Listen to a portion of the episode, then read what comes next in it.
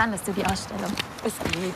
Das Stadtschloss war beeindruckend, aber die Ausstellung war relativ uninteressant. Du bist kaum vier Stunden hier und das ist wie früher, als wir noch in der Ausbildung waren. Stimmt.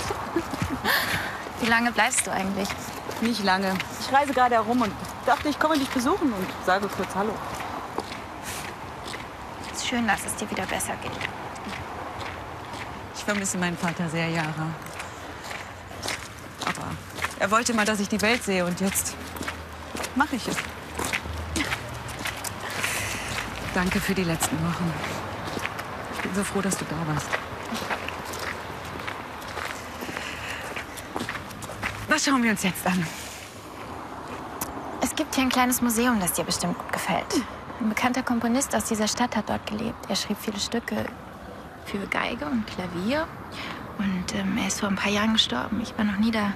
Sollen wir uns das mal anschauen? Ja, okay.